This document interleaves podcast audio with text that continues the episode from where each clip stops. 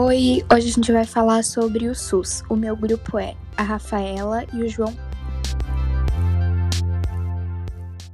O SUS nada mais é que o Sistema Único de Saúde. É formado pelo conjunto de todas as ações e serviços de saúde prestados por, órgão, por órgãos e instituições públicas federais, estaduais e municipais, da administração direta e indireta e das fundações mantidas pelo poder público. SUS foi criado em 1988 pela Constituição Federal Brasileira, que determina que é dever do Estado garantir saúde a toda a população brasileira.